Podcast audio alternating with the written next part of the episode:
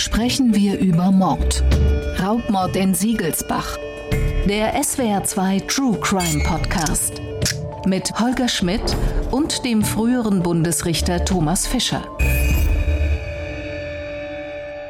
Schönen guten Tag, liebe Podcast-Gemeinde. Hier ist eine weitere Folge von Sprechen wir über Mord. Und zwar mit einem Fall, den mir mein Kollege und zugleich der ARD-Rechtsexperte Frank Bereutigam empfohlen hat. Der Fall des Bäckers von Siegelsbach. Aber bevor wir zu dem Fall kommen, sage ich natürlich auch Hallo zu Thomas Fischer. Hallo, Herr Schmidt. Und wie üblich die erste steile Frage, Herr Fischer. Kann ein guter Strafverteidiger wirklich schwarz zu weiß machen? Beziehungsweise was braucht es, dass ein Verteidiger das hinbekommt? Die Frage ist gut und die Antwort ist nein. Aber er kann natürlich das Schwarz so weit eingrauen, dass man es nicht mehr ganz genau unterscheiden kann. Aber nicht Wasser zu Wein, nicht schwarz zu weiß. Ein Verteidiger kann den Fall nicht um 100 Grad drehen. Fangfrage. Nein, den Fall vielleicht kann er schon, aber die Wirklichkeit kann er nicht. Die Wirklichkeit kann er nicht drehen. Wir gucken uns mal an, was eine gute Verteidigerin erreichen kann, wie ein ganzes Dorf sich über einen Fall entzweien kann und wie schwierig es manchmal ist, einen Zeugen in seiner Glaubhaftigkeit zu bewerten. Der Fall des Bäckers von Siegelsbach. Lag ein Mann im Boden verletzt halt und der andere, der hatte Kopf halt geblutet und dann lag da hinten noch so eine Frau. Die hat sich halt nicht bewegt, die war glaube ich schon tot. Der war es doch. Der hat sich auskennt. Jedes Eck, das muss doch ein Siegelsbach gewesen sein.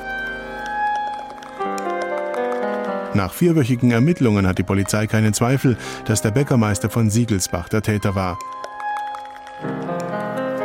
Es handelt sich nach meiner Auffassung um ein krasses Fehlurteil, das keinen Bestand haben kann. Ich bin froh, dass er weg ist, dass es nie mehr jemand anders antun kann. Jetzt ist Ruhe und Siegelsbach weiß jeder, wie es lang geht. Der war's und fertig. Der war's und fertig. Der Dialekt der Menschen in Siegelsbach und Umgebung im Großraum Heilbronn hat Thomas Fischer hier gerade schon ein Lächeln auf die Lippen gezaubert. Muss ich irgendwas übersetzen oder konnte man alles verstehen? Ja, ja, natürlich. Vom Sinn her sowieso. Der war's. Das ist, glaube ich, das Wichtige, was wir hier und fertig. mitnehmen müssen. Und fertig, aber tatsächlich hoch umstritten, was in Siegelsbach passiert ist bei einem Raubüberfall auf ein Kreditinstitut. Es hat einen Toten gegeben und es hat völlige Unklarheit über den Täter gegeben. Es ist kurz vor 14 Uhr, als ein Mann im Oktober 2004 unmaskiert die Sparkasse in der Gemeinde Siegelsbach im Landkreis Heilbronn überfällt. Dem Bankangestellten schlägt er seine Pistole mit solcher Wucht auf den Kopf, dass die Schädeldecke zersplittert. Ein Rentner-Ehepaar betritt die Bank. Der Räuber schießt der Frau ins Gesicht, ihrem Mann ins Genick. Die Frau stirbt, ihr Mann und der Bankmitarbeiter überleben. Der Täter entkommt mit 33.000 Euro. Der Räuber sah aus wie der Bäcker, sagt der schwerverletzte Rentner noch am Tatort. Auch der Bankangestellte will den Dorfbäcker erkannt haben. Jeder im Ort kennt die Bäckersfamilie. Der Bäcker Alfred B. ist hoch verschuldet. Wenige Stunden nach dem Überfall zahlt er bei einer Bank 10.000 Euro in Bar ein. Am nächsten Tag noch einmal 4.600 Euro. In seinem Haus sind weitere rund 20.000 Euro versteckt. Das Landgericht Heilbronn spricht Alfred B. trotzdem frei. Ein Bauer will den Bäcker zur Tatzeit auf der Straße getroffen haben. Den Opfern des Bankräubers glaubt das Gericht nicht. Der Bäcker selbst beteuert seine Unschuld. 2007 hebt der Bundesgerichtshof das Urteil auf. 2010 beginnt der Prozess vor dem Landgericht Stuttgart von vorn. Alfred B wird zu einer lebenslangen Freiheitsstrafe verurteilt. Die Richter stellen die besondere Schwere seiner Schuld fest. Thomas Fischer, natürlich kennen Sie den Fall und wir haben ja jetzt auch in der Zusammenfassung von Isabel Demey gerade schon gehört, wie die ganze Geschichte weitergegangen ist. Aber wenn wir nochmal ganz an den Anfang zurückgehen, da ist dieser Raubüberfall, da gibt es Zeugen, die eine ihnen bekannte, aus dem Dorfleben bekannte Person sofort benennen. Da sind die Geldeinzahlungen Warum kann es denn bei so einer Fallkonstellation eigentlich überhaupt noch einen Zweifel darüber geben, wer hier der Täter ist? Zweifel kann es immer geben. Die Identifikation durch die beiden Tatopfer war ja auch, sagen wir mal, von der Situation geprägt. Ja, also der schwer verletzte Kunde, der sah aus wie der Bäcker, soll er gesagt haben, was ja wenn Sie jetzt reinkommen oder mich jetzt jemand fragt, mit wem waren Sie vorhin im Studio und ich sagen würde, der sah aus wie der Schmidt, wäre das nicht ganz genau dasselbe, wenn ich sagen würde, das war der Herr Holger Schmidt. Klar, aber dann gucken Sie. So eine gewisse Distanzierung steckt da drin. Ich versuche nur die Quelle von solchen Zweifeln zu erkennen und auf der anderen Seite dann so ein Entlastungszeuge, der sagt, wahrscheinlich ohne, dass man ihm irgendein Entlastungsmotiv nahelegen oder unterstellen kann, sagt er, den habe ich getroffen, genau zu der Zeit, fünf Kilometer entfernt. Ja, ist das ein Anlass für Zweifel oder nicht? Dann findet man das Geld auf dem Grundstück oder man sieht, dass der ungefähr so viel Geld offenbar hatte, wie da geraubt wurde. Und dann sagt er, das war Schwarzgeld. Was nicht sehr naheliegend ist, glaube ich, in dem Fall. Gut, damals war es noch keine Pflicht beim Bäcker, einen Kassenzettel zu bekommen. Gleichwohl, Nein, aufgrund der Gesamtsituation war es nicht plausibel. Es ist eher unplausibel, dass man einerseits hoch verschuldet ist, andererseits 35.000 Euro Schwarzgeld Stimmt irgendwo lagert. Zu. Natürlich, es drängt sich nicht auf, aber aus irgendwelchen Gründen wird das Landgericht dann schon gesagt haben, ja, wir konnten die Zweifel nicht überwinden. Ganz sicher ist es so gewesen, dass in dieser ersten Verhandlung Landgericht Heilbronn als zunächst mal das zuständige Gericht, weil es um den Gerichtsbezirk geht, in dem die Tat geschehen ist. Ich betone das so, weil dann später nach der Entscheidung des Bundesgerichtshofes ja ganz ausdrücklich ein anderes Gericht, nämlich das Landgericht Stuttgart, beauftragt wurde, es nochmal zu klären, weil man offenkundig keine Hoffnung hatte, dass es jetzt in einer anderen Kammer des Landgerichts Heilbronn besser laufen könnte. Ich mutmaße, weil man den Eindruck hatte, die sind alle zu nah dran. Das ist alles in der Region zu, wie soll man sagen, zu emotional aufgeladen. Also gibt man es einem anderen Gericht oder welche Überlegungen hat der BGH, wenn er es vom eigentlichen Gericht wegverweist? Eine andere Kammer, wenn ich es richtig verstehe, muss es ja sowieso machen. Die muss es sowieso machen, wobei es nicht zwingend erforderlich ist, dass alle Richter in Person auch andere sind. Also es kommt gelegentlich vor, dass man es an eine andere Kammer zurückverweist. In der Zwischenzeit ist aber die Geschäftsverteilung so geändert worden, dass ein Richter aus der alten Kammer auch in der neuen ist. Das würde nicht schaden. Diese Zurückverweisung an ein anderes Landgericht statt an eine andere Kammer desselben Landgerichts. Ist eine Klatsche, oder? Nein, ist keine Klatsche.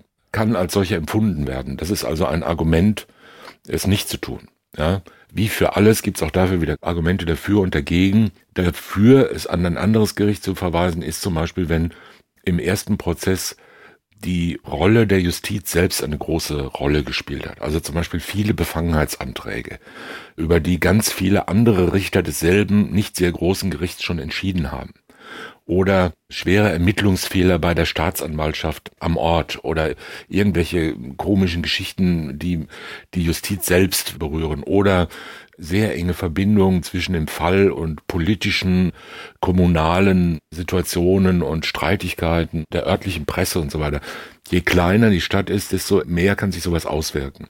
Und wenn man den Eindruck hat, wenn man das zurückverweist an eine andere Kammer, dann gerät die Sache selbst unter Druck ja, weil das neue Gericht da einfach nicht mit der nötigen Distanz und Unvoreingenommenheit rangehen kann, sondern immer schon belastet ist damit, dass so ein ganzes kleines Landgericht um einen rumschleicht und guckt, wie, was machen die denn jetzt? Und wir sind aufgehoben worden. Es wird ja immer als Klatsche verstanden. Als Klatsche verstanden. Völlig zu Unrecht, muss man sagen. In der Regel völlig zu Unrecht als Klatsche verstanden und die anderen hämen dann herum und so ein Zeug und sagen, ah, der ist schon wieder aufgehoben worden und ich bin noch nie aufgehoben worden, was aber gar kein Verdienst ist, ja, oder sein muss jedenfalls. Und dann sind die unter Druck oder manche denken dann, sie müssten jetzt irgendwie den Kollegen ihre Solidarität zeigen, indem sie in dieselbe Richtung dann tendieren und so. Das kommt ja alles vor, ja, unter Menschen und leider auch unter Richtern. Und dann kann es natürlich schon naheliegen, das an ein anderes Landgericht zu verweisen, insbesondere in der, sagen wir mal, nächstgrößeren Stadt, die dann da von außen drauf gucken und sagen, der Fall ist einer von den anderen und was die da vor anderthalb Jahren in der Nachbarstadt entschieden haben, das interessiert uns nicht. Es gibt auch Argumente dagegen, dass man sagt, die haben das verbockt im ersten Durchgang. Da sollen sie jetzt sehen, dass sie es im zweiten Durchgang besser machen. Wir driften jetzt ein bisschen ab, aber ich kann das nicht unwidersprochen stehen lassen. Sie sagen das natürlich mit der Gelassenheit des Vorsitzenden Richters und des langjährigen BGH-Richters, der diese Entscheidung immer aus gutem Herzen getroffen hat und nie etwas Böses dabei wollte. Aber die Kollegen in der ersten Instanz an den Landgerichten nehmen das doch nach meinem Eindruck schon teilweise sehr persönlich, empfinden das sehr deutlich als Klatsche. Es ist genauso, wie Sie es ja dann doch gerade eben auch gesagt haben, dass man dann im Gericht darüber redet und sagt, er ist schon wieder aufgehoben worden. Und das wundert uns doch nicht. Und warst du mal bei dem in der Verhandlung, wie das da so läuft? Also es ist doch tatsächlich schon auch ein, ein Gefüge, das bei aller Berechtigung der Revisionsinstanz und bei allem, worum es dann tatsächlich technisch-juristisch geht, ganz viel mit Emotionen, mit Eitelkeiten mit Empfindlichkeiten zu tun hat. Die Liebe zwischen Richterkollegen ist ungefähr so ausgeprägt wie die Liebe zwischen Journalisten und zwischen vielen anderen Professionen. Und wenn der BGH aufgehoben wird, was ja ganz selten mal vorkommen soll beim Bundesverfassungsgericht, hat das praktisch ausschließlich den Grund, dass die sich mal wieder in die fachgerichtliche Sache eingemischt haben, keine Ahnung haben und sich mal lieber aufs Verfassungsrecht konzentrieren sollten, statt da irgendwie im Strafrecht rumzupfuschen. Das ist praktisch immer so. Und am selben Tag, wo man sich darüber eine Viertelstunde lang das Maul zerrissen hat in der Kantine, geht man dann wieder rauf und schreibt dem Landgericht zurück, dass hier selbstverständlich nicht die geringste Spur von persönlichem Angriff, die haben halt einfach so viel Rechtsfehler gemacht, dass das Ding aufgehoben werden musste. Aber in Wirklichkeit stimmt beides. Und wenn man kritisiert wird und gesagt wird, du hast Rechtsfehler gemacht, dann finden das viele ganz furchtbar. Und auf jeden Fall, glaube ich, ist richtig und muss man immer wieder sagen, nicht aufgehoben zu werden bedeutet nicht, dass man alles richtig gemacht hat, sondern nur, dass kein Rechtsfehler entdeckt wurde oder dass gar kein Rechtsmittel eingelegt wurde. Dass man sich unangreifbar gemacht hat. Man kann so viel rumdealen, dass man halt überhaupt keine Revision mehr kriegt und man kann Rechtsfehler vielleicht auch so machen, dass sie nicht auffallen oder es kann nicht gerügt werden. Es kann an vielen Gründen liegen. Und jemand, der sagt, ich gehe jetzt in Pension und bin nie aufgehoben worden, und das als besonderes Kennzeichen seiner grandiosen beruflichen Fähigkeiten darstellt, das ist genauso, finde ich, verfehlt und albern, wie zu sagen, ich gehe in Pension. Ich habe insgesamt 13.500 Jahre Freiheitsstrafe verhängt in 42 Jahren Strafrichterleben. Frage ich mich auch immer, wie kommt jemand auf die Idee, darüber Buch zu führen? Das mitzuzählen, ja.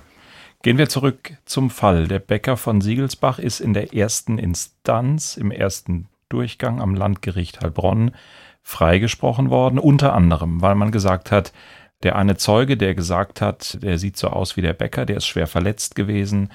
Wer weiß, was man dem noch an quasi kognitiven Fähigkeiten in dieser Situation zutrauen konnte. Dann gab es eben Erklärungen für die scheinbar belastenden Indizien des Geldes. Sie haben es angesprochen, die Sache mit dem Schwarzgeld. An vielen Punkten ist vielleicht auch tatsächlich durch eine sehr, sehr gute Arbeit der Strafverteidigerin eben der Eindruck bei der Schwurgerichtskammer entstanden, den kann man nicht verurteilen. Und entsprechend spektakulär ist dann auch das erste Urteil aufgenommen worden. Mein Kollege Heiner Kunold hat den Prozess damals beobachtet und schildert seine Eindrücke. Der Vorsitzende Richter Wolfgang Bender erklärte in seiner mündlichen Urteilsbegründung, bei allem Verständnis für die Opfer konnte das Gericht im Zweifel kein Exempel statuieren und in der Tat der Druck, der auf der ersten großen Strafkammer des Heilbronner Landgerichts lastete, war immens. Fast trotzig erklärte Richter Bender in seiner Urteilsbegründung, für bloße Gefälligkeitsurteile sei im Rechtsstaat kein Platz, es habe zu viele Zweifel gegeben. Ein Eklat, Wutausbrüche und Zwischenrufe nach diesem Urteil und ein Staatsanwalt, der mit versteinerter Miene nachher vor die Kameras und Mikrofone trat. Es handelt sich nach meiner Auffassung um ein krasses Fehlurteil, das keinen Bestand haben kann. Nicht ein einziger Satz dieser Urteilsbegründung äh, war für mich nachvollziehbar und hat äh, das wiedergespiegelt, was ich in der Beweisaufnahme wahrgenommen habe. Bereits Wochen zuvor hatte Martin Renninger gegen die drei Berufsrichter der ersten großen Strafkammer Befangenheitsanträge gestellt und auch die Nebenklägervertreter schlossen sich dem Vorwurf der einseitigen Parteinahme zugunsten des Angeklagten an. Rechtsanwalt Thomas Franz aus Ketsch vertrat eines der überlebenden Opfer bei Gericht. Es war letztendlich schon auffällig, dass das Gericht schon den Eindruck gemacht hat, die Verteidigung führt hier die Verhandlung. Wenn Zeugen vernommen wurden, war es auch immer wieder die Verteidigung, die unterbrochen hat, Fragen zwischen reingestellt hat, das Verfahren immer an sich gerissen hatte. Und den Eindruck, den musste man haben, dass an manchen Tagen die Verhandlungsleitung bei der Verteidigung lag.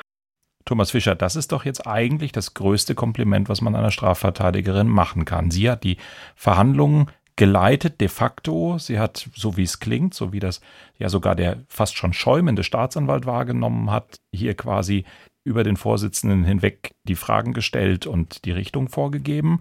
Alles richtig gemacht, oder? Aus Sicht der Verteidigerin. Man weiß es nicht. Sie hatten ähm, Freispruch Das war gekriegt. natürlich, ja, das war natürlich insgesamt interessante Originaltöne vom Anfang bis zum Ende, muss man sagen. Im Zweifel konnten wir kein Exempel statuieren. Das ist ja irgendwie auch etwas, sagen wir mal, ein überraschender Satz. Falsch rum, äh, oder? Man sollte ja. ja eigentlich überhaupt kein Exempel statuieren. Nicht nur im Zweifel nicht. Also es ist eher so in Richtung sinnlos. Und was der Staatsanwalt da sagt, das ist ja auch eher jetzt so eine persönliche Beleidigtheit. Und wenn er keinen Satz nachvollziehen kann, ist es ja auch eher schade. Also er sollte ihn vielleicht nicht richtig finden oder nicht überzeugend finden, aber nachvollziehen, das sollte ein Staatsanwalt schon können. Und ob die Verteidigerin jetzt sich da so einen großen Gefallen getan hat, mag man im Endergebnis jetzt zweifeln.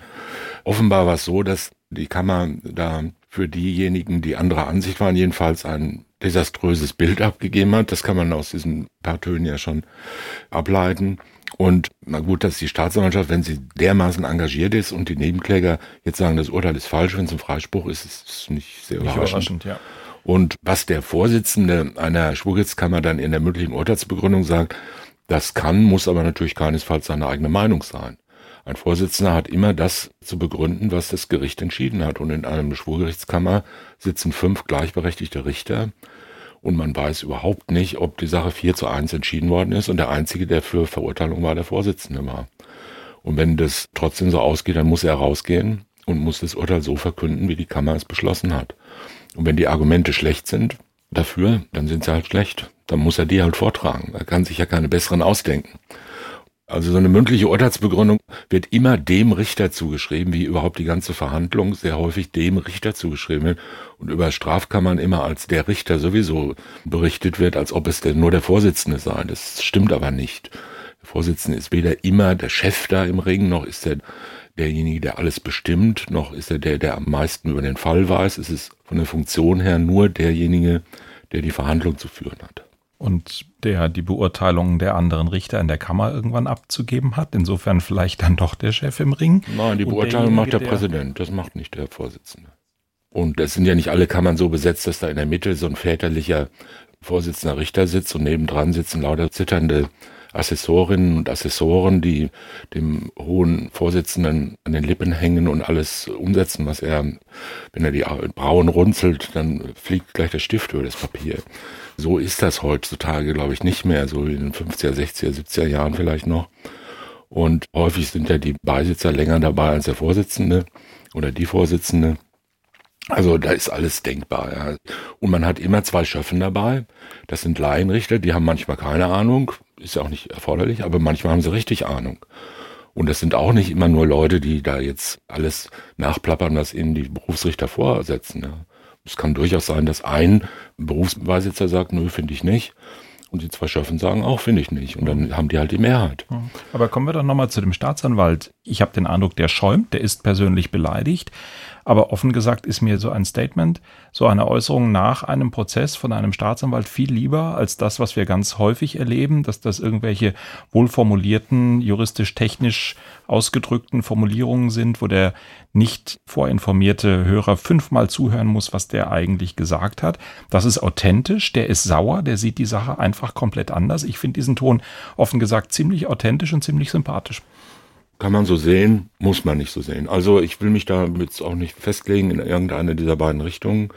Wenn man in jedem Fall so sich engagieren würde, dass man persönlich betroffen ist, je nachdem in die eine oder andere Richtung, wenn es da sozusagen um persönliche Bestätigung oder Demütigung oder um Feindschaften geht, dann sind natürlich irgendwann Grenzen überschritten, wo auch die Zusammenarbeit sehr schwierig wird. Und wenn hier zum Beispiel in so einer relativ kleinen Stadt wie Heilbronn, wenn da die Staatsanwaltschaft auch nach außen so auftritt, dass sie sagt, kein einziger Satz, der da von dem Schwurgericht gesagt wurde, ist für mich nachvollziehbar, ein krasses Fehlurteil und so Zeug, ja, und drei Leute werden abgelehnt, dann kann man sagen, also viel Vergnügen in dieser Behörde und in dieser Zusammenarbeit zwischen den Justizbehörden.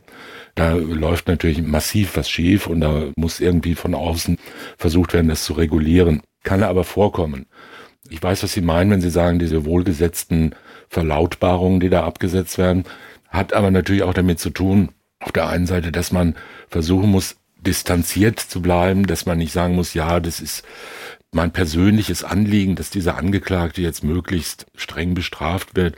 Man muss ja nicht als Staatsanwältin oder Staatsanwalt da immer rumlaufen wie der Rächer der Enterbten, sondern man hat ja eine objektive Aufgabe. Und wenn einem das Urteil nicht passt, Dann hat man die Möglichkeit, Revision einzulegen oder beim Amtsgericht Berufung einzulegen und Rechtsmittel. Und man kann das kritisieren und man kann sagen, das überzeugt mich nicht, was die Kammer gesagt hat, das sind Fehler in der Beweisbildung, das ist ja alles offen, aber mh, hm, in der Regel empfiehlt es sich doch, sagen wir mal, jetzt über einen Kollegen vom Gericht, genauso wie umgekehrt über die Staatsanwaltschaft, da jetzt nicht in der Öffentlichkeit herzuziehen mhm. und zu sagen, dass, wenn sie nur anfangen zu verhandeln, ist schon alles falsch oder so, ja. Man würde es auch nur sehr ungern sehen, wenn ein Vorsitzender, auch das kommt ja gelegentlich vor, bei der Urteilsbegründung dann plötzlich äh, anfängt, über die Staatsanwaltschaft herzuziehen, was die alles für krasse Ermittlungsfehler gemacht haben und so weiter. Das hm, gehört sich eigentlich nicht. Hm. Gilt das auch für die Befangenheitsanträge? Wir haben von der Staatsanwaltschaft Befangenheitsanträge Nein, in diesem das, Fall gehabt. Das gilt dafür nicht. Befangenheit ist Befangenheit oder sagen wir, Besorgnis. richtig ist ja Besorgnis der Befangenheit. Es gibt gesetzlich vermutete Befangenheit, die man gar nicht widerlegen kann. Da sind solche Richter sind ausgeschlossen. Also wer zum Beispiel vorbefasst war oder wer mit dem Opfer oder dem Täter irgendwie verwandt oder verschwägert ist und solche Sachen. Und dann gibt's halt Anhaltspunkte dafür. Die können auch ganz objektiver Natur sein, ja, die sind im selben Verein oder irgendwas, haben eine Gesellschaft zusammen oder sonst was. Oder Anhaltspunkte ergeben sich aus dem Verhalten von Richtern, aus dem Verhalten im Prozess, vor dem Prozess, gegenüber der Presse.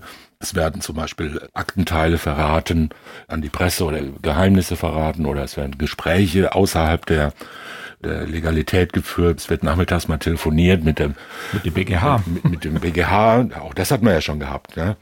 Und zwar sogar in sehr großen Prozessen hat man das gehabt. Also der erste Stammheim-Prozess ist deswegen, deswegen, geplatzt, weil der verzweifelte Vorsitzende mal angerufen hat beim Senat. Und sich erkundigt hat, wie es denn so werden würde. Ja. Was er denn so machen soll, damit es kein Rechtsfehler wird. In guter Absicht, aber natürlich ist es eine Befangenheit. In der DDR wäre er dafür befordert worden. Also Besorgnis der Befangenheit. Die Richter müssen eine dienstliche Erklärung abgeben, da schreiben sie immer in die dienstliche Erklärung, ich fühle mich nicht befangen. Den Satz sollte man einfach vergessen. Das muss man auch nicht schreiben. Das kommt nicht darauf an, ob die sich befangen fühlen. Es kommt darauf an, ob der jeweils Betroffene, also der Angeklagte, der Zeuge, die Staatsanwaltschaft, ob der den Eindruck haben kann, objektiv, dass jemand befangen ist. Ob der sich so fühlt, ist sein Privatproblem. Und wenn jemand den Eindruck erweckt, dass er befangen sei, beispielsweise Zeugen lächerlich macht, die ihm nicht passen, deren deren Aussage ihm nicht passt und dann versucht irgendwie mit Druck oder mit Suffisanz oder anderen Mitteln, die zu verhindern oder wer Fragen dauernd ablehnt als unzulässig, die offenkundig zulässig sind oder andere Dinge tut oder sagt, ihnen wird das Lachen noch vergehen oder ähnliche schöne Sprüche, die man dann doch immer mal wieder hört, obwohl es da wirklich sprichwörtliche Befangenheitsgründe sind der gehört abgelehnt. Und da ist die Staatsanwaltschaft genauso dazu berufen wie jeder andere Verfahrensbeteiligte. Ist es Ihnen mal passiert, dass ein Staatsanwalt Sie abgelehnt hat? Nein, weder ein Staatsanwalt noch ein sonstiger Verfahrensbeteiligter hat mich jemals abgelehnt. Sie haben niemals eine Ablehnung kassiert? Nein, nicht, dass ich wüsste. Respekt. Hm, oh, das ist reines Glück. Okay. Kommen wir zurück zu unserem Fall. Was wirklich besonders erschüttert, ist die große Brutalität, die der Täter an den Tag gelegt hat. Dazu nochmal mein Kollege Heiner Kunold. Mit äußerster Brutalität ging der Täter am 7. Oktober vergangenen Jahres vor. Wie die Polizei ermittelte, zwang er zunächst den Bankangestellten der Sparkassenfiliale in Siegelsbach, ihm 30.000 Euro Bargeld aus dem Tresor zu holen. Dann schlug er dem Opfer so heftig auf den Kopf, dass die Schädeldecke mehrfach splitterte. Laut Staatsanwaltschaft ganz klar, um ihn als Zeugen zu beseitigen. Als er die Bank unmaskiert verließ, kam ihm ein Ehepaar entgegen. Der Täter schoss gezielt auf beide. Der Mann überlebte, wie auch der Bankangestellte, und bekräftigte, es war der Bäcker. Für viele Siegelsbacher heute noch unfassbar. Ja, ich habe ihn gut gekannt. Er ist immer noch bedrückend, die Sache, ja. Dass halt viele Leute das nicht gedacht haben von ihm. Ja, das klingt ziemlich nach Vorsatz und erklärt vielleicht auch die hochgekochten Emotionen in der Region. Es ist ja doch tatsächlich ein erheblicher Vernichtungswille auch in dieser Tat gewesen. Jetzt erstmal unabhängig von der Frage, ob es der Bäcker war oder ob es nicht war, der Täter will hier töten, um die Zeugen zu beseitigen, oder? Ja, das kann man wohl so sehen. Wobei auch das ja natürlich auf eine gewisse Weise in die Beweiswürdigung mit einzustellen ist. Also wenn man beispielsweise sagt, das ist ja kaum glaublich, dass einer das in dem Ort unmaskiert in die Bank geht, wo ihn alle kennen dann ist das natürlich an sich ein starkes Argument.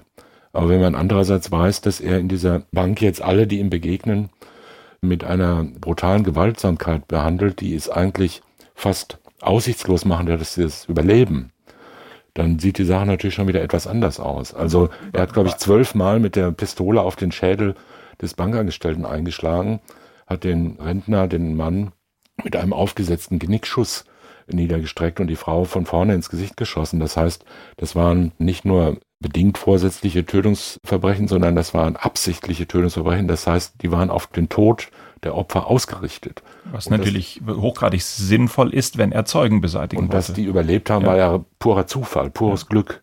Und wenn er alle drei ermordet hätte und da rausgegangen wäre, dann gäbe es halt keine Zeugen. Und unter diesen Umständen ist es möglicherweise auch nicht so völlig fernlegend, von vornherein unmaskiert da ranzugehen. Der schäumende Staatsanwalt bzw. seine ganze Behörde haben Revision eingelegt gegen dieses Urteil. Der Fall ist vor den Bundesgerichtshof gekommen und tatsächlich hat der BGH dann das Urteil des Landgerichts Heilbronn aufgehoben. Wir haben schon drüber gesprochen, hat es verwiesen an das Landgericht Stuttgart. Dort sollte die neue Verhandlung stattfinden und auch hier bei dieser neuen Verhandlung war Heiner Kuhnold, unser Reporter, hat sich das Ganze angehört, als es zu einem zweiten, mindestens ebenso spektakulären Urteil kam. Der gleiche Fall, aber ein völlig anderes Bild, das da heute beim Stuttgarter Landgericht gezeichnet wurde. Waren die Richter in Heilbronn sogar noch von der Unschuld des angeklagten Siegelsbacher Bäckermeisters überzeugt, gab es für die Stuttgarter Richter heute keine Zweifel. Auch die viel diskutierte Glaubwürdigkeit der beiden überlebenden Belastungszeugen ist nach Ansicht des Gerichts kein Streitthema. Ganz klar, der überlebende Bankangestellte war so schwer verletzt, er konnte sich wahrscheinlich kaum erinnern, zumindest an die Zeit kurz nach der Tat. Aber der überlebende Bank Bankkunde, der hat schon bevor die Sanitäter im Raum waren, immer wieder den Namen des Bäckers, die Bäckerei und Siegelsbach genannt, für den Vorsitzenden Richter eindeutige Hinweise, wer der Täter war. Gelöste Gesichter beim Staatsanwalt, bei den überlebenden Zeugen und auch beim Publikum. Allerdings gab es auch kritische Stimmen. Auch das zweite Verfahren brachte für manche Beobachter nicht die Klarheit, die man sich von einem neuen Prozess versprochen hatte. Ja, es ist für mich unvorstellbar, dass jemand in einem Ort, in dem er wohnt und so bekannt ist, dass der also so eine Tat macht. Das ist für mich unbegreiflich. Das Gericht erklärte dazu, doch gerade in einem so kleinen Dorf wie Siegelsbach, in dem man sich eben auskennt, kann so eine Tat passieren. Auch das Vorurteil, eine solch brutale Tat passe nicht zum Psychogramm des Täters, wollte das Gericht nicht gelten lassen. Es sei eben immer wieder so, dass ganz unauffällige Menschen sehr, sehr brutale Taten begingen, erklärte dazu der Vorsitzende Richter.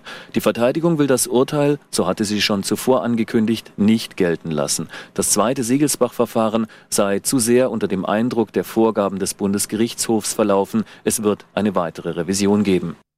So, jetzt haben wir den gleichen Sachverhalt. Jetzt haben wir im Grunde die spiegelverkehrte Würdigung der gleichen Zeugen. Ist es jetzt total erstaunlich, dass das Stuttgarter Landgericht quasi zur wirklich absolut gegenteiligen Sichtweise kommt? Liegt das daran, dass der BGH so mit Aplomb aufgehoben hat und man sich vielleicht am Landgericht Stuttgart überhaupt nicht traut, was anderes zu entscheiden, weil man genau weiß, sollte man jetzt wieder so entscheiden, wird man wieder aufgehoben? Oder ist es einfach tatsächlich nochmal unter einer anderen Brille beguckt, der gleiche Sachverhalt und das ist, ja, wie soll ich sagen, einfach nochmal eine andere Würdigung, die dann zum glatten Gegenteil führt? Also so richtig will es mir nicht einleuchten, dass ein Fall so extrem konträr entschieden werden kann. Das ist aber nicht wirklich sehr ungewöhnlich und das ist auch nicht wirklich so erstaunlich. Der Bundesgerichtshof hat ja in der Sache der Beweiswürdigung nicht entschieden. Die haben ja nicht selber gesagt, der war es oder der war es nicht, sondern der erste Strafsenat, der hier zuständig ist für das äh, OLG-Bezirk Stuttgart, hat aufgehoben, weil es an einer sogenannten Gesamtschau gefehlt hat. Das ist so ein Spezialbegriff aus dem Recht der Beweiswürdigung. Man muss sich das so vorstellen, dass es ja im Laufe eines solchen Prozesses, äh, solchen Hauptverhandlungen, eine Vielzahl von einzelnen Beweisergebnissen gibt. Da kommen 15 verschiedene Zeugen, drei Sachverständige, da gibt es Spuren, Hinweise und so weiter. Und das sind lauter einzelne Beweisergebnisse. Und am Schluss liegen die alle auf dem Tisch, also bildlich gesprochen. Und die Kammer muss sich jetzt Gedanken machen, wie passt das zusammen? Und da gibt's immer was, was nicht zusammenpasst. Sieben sprechen dafür, drei sprechen dagegen und so weiter. Und jetzt kann man hergehen und jedes einzelne Indiz nehmen und sagen, ja, bei dem hat man Geld gefunden. Da sagt man, ja gut, der hat da Geld gefunden, aber der hat ja gesagt, das ist Schwarzgeld. Können wir ja das Gegenteil nicht beweisen. Gut, ist das mit dem Geld gefunden schon mal weg. Jetzt nehmen wir noch eine Spur. Wir haben Fingerspuren gefunden von dem in der Bank. Da sagt er, ja, ich bin ja der Kunde. Natürlich sind da Fingerspuren an der Theke. Gut, ist das auch weg. Dann haben wir noch einen Bauern, der sagt, er hat ihn auf der Straße gesehen, der spricht für ihn. Wenn man die drei jetzt zusammennimmt, sagt man, man hat nichts mehr. Okay, da bleibt nichts übrig. Ja. Da würde jetzt ein Revisionsgericht wie der Bundesgerichtshof hingehen und sagen, ja gut, jetzt schaut aber mal an, wie viel Indizien habt ihr denn jetzt eigentlich insgesamt gefunden, die dafür sprachen? Und jedes einzelne Indiz lässt sich widerlegen. Aber ist es wirklich Zufall, dass plötzlich elf Indizien da drauf hinlaufen? Das ist so eine sogenannte Mosaiktheorie. Alles läuft so darauf hin. Dann sagt der Bundesgerichtshof, beschreibt das mit dem Begriff der Gesamtwürdigung. Man muss jetzt sagen, wie wahrscheinlich ist es, dass eine solche Menge von Indizien auf dasselbe hindeuten, auch wenn man sie alle einzeln widerlegen kann, ist es nicht so, dass sie auch gegenseitig sich beeinflussen. Ne? Ist es nicht so, dass daraus, dass er das nicht war und das nicht war und das, spricht das nicht dafür, dass auch das nicht stimmt oder das doch stimmt. Und wenn das fehlt, es ist ja immer so, so ein Revisionsgericht hört ja die Zeugen nicht selbst, erhebt ja die Beweise nicht selbst, sondern schaut immer nur das schriftliche Urteil an und das ist halt die Aufgabe dann einer solchen Strafkammer, die Gründe, aus denen sie zum Freispruch oder zur Verurteilung gekommen ist, aufzuschreiben. Und dieses Aufschreiben dient eigentlich nur der Überprüfung in der Revision. Der Angeklagte sitzt ja nicht in der Haft und liest jetzt das Urteil und wälzt da die Gesetzesbücher. Aber die Bundesrichter lesen das Urteil und lesen ziemlich viele und haben relativ viel Erfahrung und schauen sich die Argumente an. Und wenn man sieht, das Landgericht hat gar nicht gesehen, dass es überhaupt diese Aufgabe der Gesamtwürdigung gibt, sondern die prüfen einfach nur der Reihe nach die Indizien ab. Und immer wenn eins erledigt ist, wird das gar nicht mehr beachtet und dann kommt das nächste. Das ist ein klassischer Fehler eigentlich, den man machen kann in der Beweiswürdigung. Sich an einzelnen Zeugen verbeißen. Oder zumal es gibt Landgerichte, die schreiben 200 Seiten einfach alle Zeugenaussagen hintereinander einfach runter als ob das so eine Art Protokoll wäre. Und dann schreiben sie am Schluss so, das war die Beweisaufnahme. Und da kommen wir zur Ansicht, da war's. Das wird aufgehoben. Der BGH weiß ja nicht, ob es war, aber der BGH weiß, dass diese Beweisführung jedenfalls das nicht trägt. Deshalb ist es aufgehoben worden und zurückverwiesen. Und natürlich kann man sagen, die neue Kammer steht jetzt unter dem massiven Druck einer, wie wir vorhin gehört haben, empörten Öffentlichkeit, einer zur Tränen empörten Staatsanwaltschaft und so weiter und so weiter. Und alle sagen, das muss doch wohl, das gibt's doch gar nicht, da war es doch. Natürlich kann das eine Rolle spielen. Aber man muss ja zunächst mal davon ausgehen, dass die Leute, die das beruflich machen, auch lange Zeit machen, dass die zunächst mal es richtig machen. Ja, man muss ja nicht immer hingehen und sagen, alles, was in der Justiz passiert, das ist alles gesteuert und ist alles Interessen, das hat mit der Sache nichts zu tun, sondern es hat immer unsachliche Gründe. Ich finde, man sollte zunächst mal hingehen und sagen, es hat alles sachliche Gründe, welche könnten das sein? Und dann gibt es natürlich Fehler, die gemacht werden und die muss man untersuchen. Und wenn es sachlich zugeht, wie soll, muss die neue Kammer daran gehen, als ob es das erste Mal wäre, dass sie den Fall sieht. Die Kammer aus Stuttgart war ja auch nicht dabei im ersten Verfahren, die wissen es ja auch nicht besser. Also da kommt jetzt wieder der Bauer und dann kommt der Rentner und dann kommt der Bankangestellte und dann kommt der Sachverständige und da sitzt der Angeklagte und sagt wieder nichts oder sagt doch was. Und dann entscheiden die halt aufgrund ihrer eigenen Überzeugung neu. Die Verteidigerin hat es genau an der Stelle anders gesehen. Hören wir uns vielleicht nochmal die letzten Sekunden an von dem Bericht von Heiner Kunert, den wir gerade eben schon hatten. Die Verteidigung will das Urteil, so hatte sie schon zuvor angekündigt, nicht gelten lassen. Das zweite Siegelsbach-Verfahren sei zu sehr unter dem Eindruck der Vorgaben des Bundesgerichtshofs verlaufen. Es wird eine weitere Revision geben. Also die Verteidigerin sagt, im Grunde habt ihr das doch alle vorgegeben in Karlsruhe. Ihr habt dieser anderen Kammer schon nahegelegt, wie sie zu entscheiden hat? Ja, ich habe in der Vorbereitung jetzt der Sendung das erste Urteil nicht nachgelesen. Es kann schon sein, dass da in dem BGH-Beschluss oder Urteil, weiß nicht, was es war, drin steht, die Heilbronner Kammer hat übersehen, dass es dieses und jenes Indiz gab und hätte berücksichtigen müssen, dass es sehr unwahrscheinlich ist, dass das mit dem und dem so und so zusammentrifft. Und da fehlt es an einer Gesamtschau. Das ist eine Beschreibung eines Rechtsfehlers und keine Vorgabe. Also das Vorgabe zu nennen ist eine sehr tendenziöse Beschreibung. Die Verteidigerin sieht es halt genau andersrum wie die Staatsanwaltschaft oder wie die Nebenklägervertreter. Das ist ihr gutes Recht. Man muss einfach sagen, Richter sind ja nicht deshalb Richter oder dürfen das nicht deshalb entscheiden oder müssen es entscheiden. Das kommt ja noch dazu, weil sie so unwahrscheinlich viel schlauer sind als alle anderen Menschen. Und Richter in Stuttgart sind auch nicht schlauer als Richter in Heilbronn. Sieht man in Stuttgart wahrscheinlich anders. Sind auch nicht besser als die. Und BGH-Richter sind auch nicht schlauer als Landrichter. Und sind auch keine besseren Menschen, auch keine besseren Juristen. Sondern die haben nur eine andere Aufgabe. Und die Richter in Stuttgart haben halt eine andere Aufgabe. Und Richter sind deshalb Richter, weil sie das Amt haben. Weil sie die Legitimation haben zu entscheiden. Ja, wir können uns nicht auf dem Marktplatz treffen, rufen wir alle Siegelsbacher zusammen und fragen, war es der und fertig oder war es nicht und fertig? Und stimmen darüber ab und je nachdem, wie viele Bauern jetzt zusammengekommen sind, geht er jetzt lebenslang in den Knast oder nicht. Sondern wir leben halt in einem Rechtsstaat, in dem dieses Rechtssystem ausgegliedert ist auf einen professionellen Bereich, der sich damit beschäftigt, mit Richtern, die in höchstem Maße unabhängig sind vom Staat, von irgendwelchen Vorgaben, die frei entscheiden können, die alle Möglichkeiten haben, frei zu entscheiden und die einen Eid geschworen haben, das auch zu tun. Und darauf verlassen wir uns. Zur objektiven Darstellung des Dorfes Siegelsbach möchte ich noch erwähnen, dort gibt es Bauern, Bäcker, aber auch Ärzte, Handwerker und andere Berufsgruppen. Die ganze Breite des Lebens ist da mit Sicherheit vertreten. Jawohl. Gut, jetzt haben wir das zweite landgerichtliche Urteil. Es gab danach tatsächlich nochmal eine Revision am Bundesgerichtshof. Wenig verwunderlich, die hatte dann keinen Erfolg. Er ist verurteilt worden. Er ist also der Täter. Im Ort hat das für viel Verunsicherung gesorgt. Nicht das zweite Urteil, sondern insgesamt die ganze lange Zeit. Auch die Zeit, in der der Bäcker wieder im Ort lebte, nach dem Freispruch vor der zweiten Verurteilung. Im Grunde hat es eine ganz starke Polarisierung gegeben. Darüber glaubt man ihm jetzt, glaubt man ihm nicht, hält man ihn für gefährlich, hält man ihn für ungefährlich. Jetzt kann man auf der einen Seite sagen, das ist halt eben Rechtsstaat. Es hat sehr lange gedauert, zu einem Urteil zu kommen, aber am Ende hat es ein gerechtes Urteil gegeben. Ich habe gerade bei diesem Fall so ein bisschen den Eindruck, das Verfahren hat eigentlich insgesamt zu ganz viel Unfrieden geführt, weil es so lange gedauert hat, weil es so polarisiert durchgeführt worden ist, weil es nach meinem Eindruck in Siegelsbach und Umgebung für viel mehr Unruhe gesorgt hat als der natürlich dramatische und mit einem Todesopfer ausgehende Raubüberfall, aber vielleicht normalerweise ausgelöst hätte. Steht sich da der Rechtsstaat so ein bisschen selber im Weg? Kann da die Suche nach einem gerechten Urteil tatsächlich auch was kaputt machen und Unfrieden stiften? Würde ich eher sagen, nein. Also einfach zu sagen, es hat so lange gedauert. Was wäre die Alternative? Zu sagen, wäre alles schöner, wenn der nach zwei Monaten schon lebenslang verschwunden wäre wäre vielleicht mehr Ruhe in Siegelsbach, ja, aber ja. ob dadurch mehr Frieden wäre und mehr Gerechtigkeit, das weiß man ja nicht. Die Konstellation ist ja so, das ist ein kleiner Ort, das ist eine schreckliche Tat, die innerhalb einer engen, übersichtlichen Gemeinschaft, Dorfgemeinschaft passiert, mit Beteiligten, die allen bekannt sind oder vielen bekannt sind.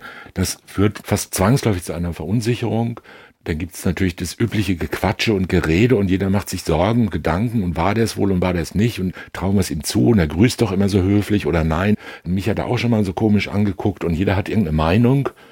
Und dann sagen irgendwelche Schwarzkittel in Heilbronn und Stuttgart mal so mal so und jeden Tag steht was anderes in der Zeitung und da regen sich alle auf. Und das ist ja normal. Verbrechen erzeugen äh, große Unruhe und Angst und Verunsicherung unter den Menschen. Und jetzt einfach zu sagen, okay, der war's, obwohl 30 Prozent oder 20 Prozent der Leute sagen, nein, wahrscheinlich war es doch nicht oder trauen ihm nicht zu. Warum soll das zweite Urteil besser sein als das erste? Könnte man ja noch mal ein drittes Mal versuchen.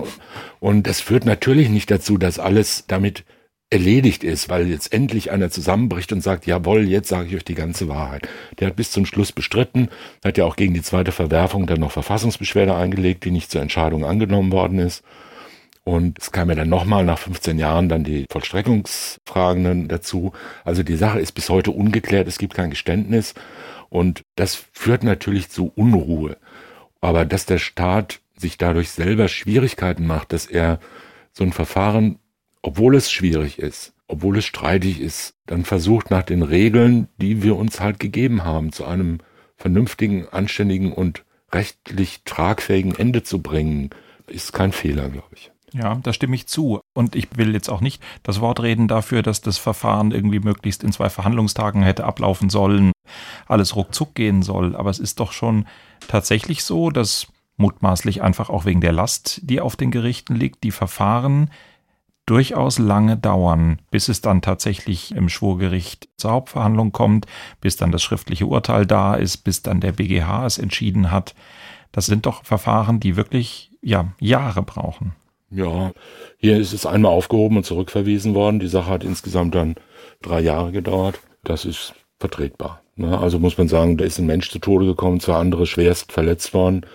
Dass das mal drei Jahre dauert, so ein Verfahren mit zwei Durchgängen und zwei Revisionsentscheidungen, das halte ich nicht für überzogen.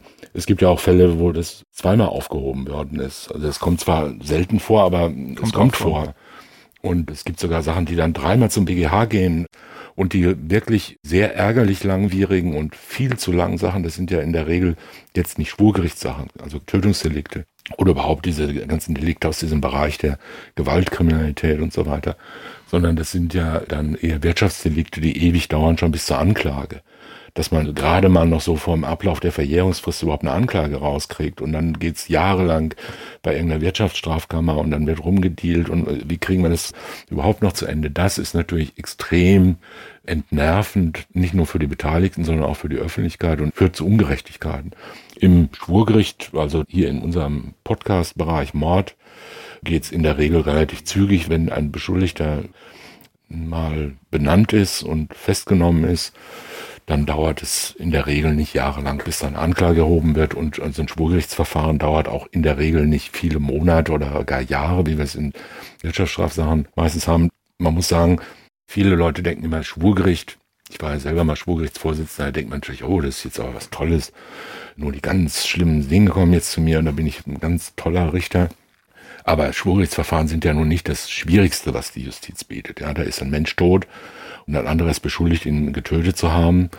Und das kann man schon verstehen. Also das ist jetzt nicht so unübersichtlich, dass man das als intelligenter Mensch nicht aufklären und dann zu einer Entscheidung kommen kann. Viel weniger schwierig als in vielen anderen Rechtsbereichen. Also das ist übersichtlich, da verhandelt man nicht jahrelang. Da gibt es vielleicht zehn Zeugen oder manchmal auch 50 Zeugen. Aber dann entweder er war es oder er war es nicht nicht vergleichbar mit Dingen äh, im Wirtschaftsstrafrecht, wo selbst die beteiligten Banker eigentlich nicht verstehen, was sie tun. Das wäre ein Beispiel. Ja. Gut, das war unser Fall der Bäcker von Siegelsbach. Ich sage Danke an Georg Brandl und Sophia Hoog auf der anderen Seite der Scheibe. Außerdem an Walter Filz, Sonja Hase, Wilm Höfer, Marie-Claire Schneider. Ich danke allen, die geholfen haben, auch wenn Ihr Arbeitgeber wahrscheinlich dagegen wäre, wenn er es denn wüsste. Und ich danke Thomas Fischer. Tschüss, bis zum nächsten Mal. Sprechen wir über Mord. Sie hörten einen Podcast von SWR2. Das komplette Podcast-Angebot auf swr2.de. SWR2 Kultur neu entdecken.